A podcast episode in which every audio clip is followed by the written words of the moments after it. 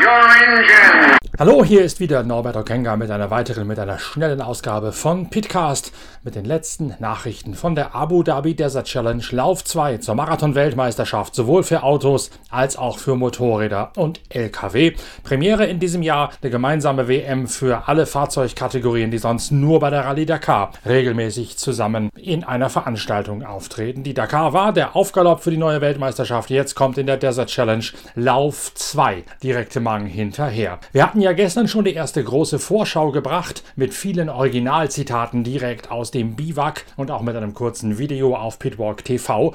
Und dabei war eine Frage offen geblieben. Eine Frage, die Timo Gottschalk nur als so eine Art Gerücht aus der Automobilwertung in den Raum gestellt hat, nämlich die Frage nach den Durchmessern der Luftmengenbegrenzer für die Century CR6 mit ihren großvolumigen Saugmotoren, also die Buggies südafrikanischer Bauart. Ihr erinnert euch sicher an unsere große Hintergrundgeschichte Geschichte, die Analyse von der Rallye Dakar in der aktuellen Ausgabe unserer Zeitschrift Pitwalk, Heft Nummer 65. Da geht's auf epischer Breite über die, um die Diskrepanz zwischen der Einstufung von Allradlern und Hecktrieblern und direkt danach hat es Konsequenzen gegeben seitens des Automobilweltverbandes FIA. Julian Hardy aus Südafrika ist der Technikchef bei Century, also bei jener Mannschaft, die in der Nähe von Kyalami, in der Nähe der dortigen Formel 1 und Sportwagenrennstrecke, die Century herrichtet berichtet. Und Julian Hardy lüftet das Geheimnis, das Timo Gottschalk gestern in den Raum gestellt hat. In der Tat fährt Mathieu Serradori im einzigen Century in der Autowertung in Abu Dhabi jetzt mit einem um 1 mm vergrößerten Luftmengenbegrenzer vor seinem V8-Motor. Und das bringt ihm 10 Kilowatt, also knapp 17 PS mehr. Das klinge zwar nicht nach allzu viel, sagt Julian Hardy, aber es,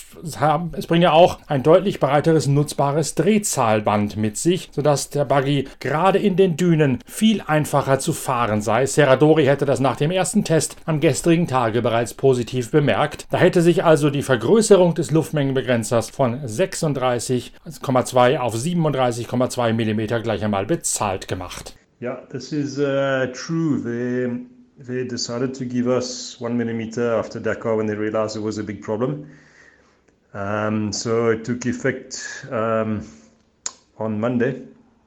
When it was published by the World Motorsport Council. Uh, there have been big opposition from your countryman Sven Quant, but uh, so far it's going ahead.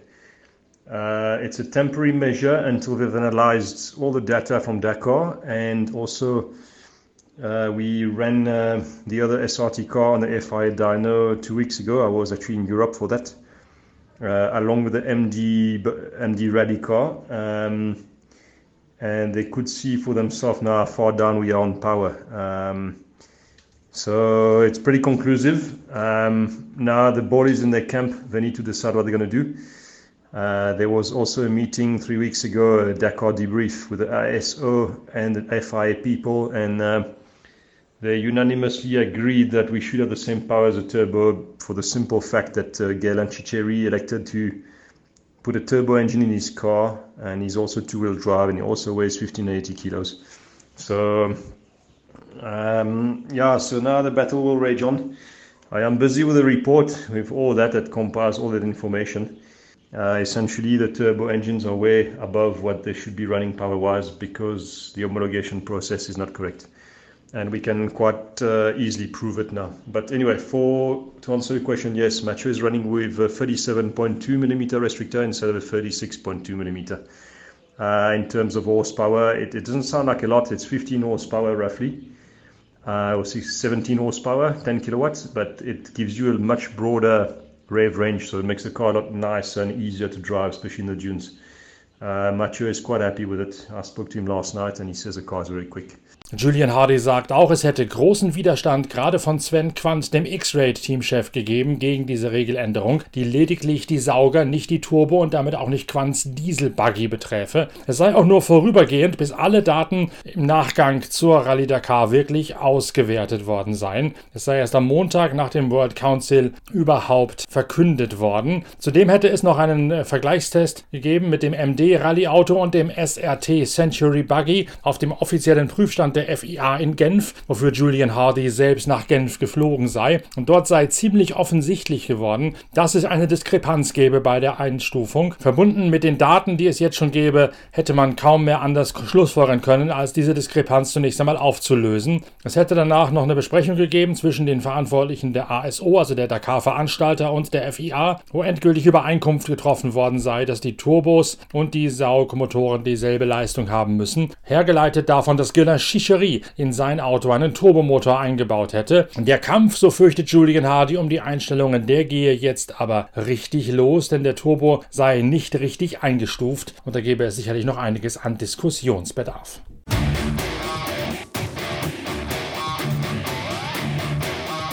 Für die Autos, die Side-by-Side -Side und die Lkw beginnt die Rallye Abu Dhabi erst am morgigen Tag. Bei den Motorrädern gibt es dagegen heute bereits den Prolog. Amtierender Weltmeister ist Matthias Walkner, 35 Jahre aus Kuchel im Salzburger Land. Und der KTM-Werksfahrer aus Österreich entscheidet den Prolog heute zeitgleich mit Michael Doherty aus Südafrika für sich. Doherty ist Privatfahrer auf einer Husqvarna FF450 Rallye, eingesetzt vom SRG Motorsports Team. Und er und Matthias Andreas Walkner beenden den heutigen Prolog zeitgleich vor Walkners Teamkollegen Toby Price und Kevin Benavides. Ross Branch auf der Hero bei seinem ersten Einsatz auf der rosenheimisch-indischen Maschine auf der sechsten Position.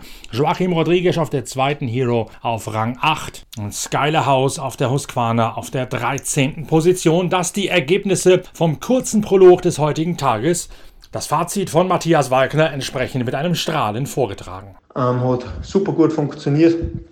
Habe die Bestzeit fahren können, gleich mein Dorothy, glaube ich, heißt der, äh, Südafrikaner, glaube ich, der was ja, ewig lang am Motocross-WM gefahren ist, also kein unbeschriebenes Blatt, der was in Dubai wohnt. Ähm, ja, der Prolog war gute zwei Kilometer lang, wieder am, am Strand, am Beach. War super lässig zum Fahren habe mich echt gut gefühlt, bin gut reingekommen und freue mich riesig, dass ja, alles so gut funktioniert hat, dass wir uns jetzt die Startposition aussuchen können von 1 bis 15 oder 1 bis 14, ich weiß jetzt nicht. Genau, wer, wenn man zeitgleich ist mit Dorothy, wer, wer jetzt als Erster gewertet wird und wer als Zweiter gewertet wird. Aber nichtsdestotrotz werde ich dann morgen relativ weit hinten starten, also als 14. oder 15. Habe ein paar Spuren. Ähm, der eine oder andere Fahrer hat taktiert, so wie es ausschaut. Aber nichtsdestotrotz sind recht viel Schnee äh, was von mir starten müssen. Also werden wir morgen wahrscheinlich kaum Zeit verlieren oder wann nur ein bisschen. Und ich glaube, dass bei dem Rennen sowieso das Rezept sein wird, dass man jeden Tag konstant bleibt, nicht viel Zeit verliert und wenn ich immer so zwischen zweiten, dritten bis fünften, sechsten Platz fahren kann, glaube ich, schaut es zum Schluss ganz gut aus, weil ja, die Pisten aufmachen in Abu Dhabi ist immer recht schwierig, man verliert da viel Zeit, ähm, weil ja 90% sind off-Pist und nur in die Dünen, aber von dem her ja, alles noch Planzielweit, dass wir Top, Top 3 sind, das haben wir erreicht. Und ja, die einen, die taktiert haben, haben auch schon ein bisschen Zeit verloren. Also, so wie die, die Honda-Burschen und der Sam, glaube ich, sind schon drei Minuten hinter mir, weil der Faktor 8 war. Also, wenn ich eine Sekunde verliere, dann wird das mal 8 multipliziert. Was gut ist, weil ja, Sonst tut einfach jeder, jeder taktieren und für ein paar Sekunden starten dann weiter hinten, aber so passt super gut. Es sind der Ross Branch, der Kami, der Bernavides, Kyler, sind Tobi, alle von mir, also von dem her werde ich sicher nicht die vordere Gruppen morgen erreichen, also werde immer Spuren haben und schaue, dass wir gut reinkommen. Das Gefühl heute war super gut, war lässig zum Fahren.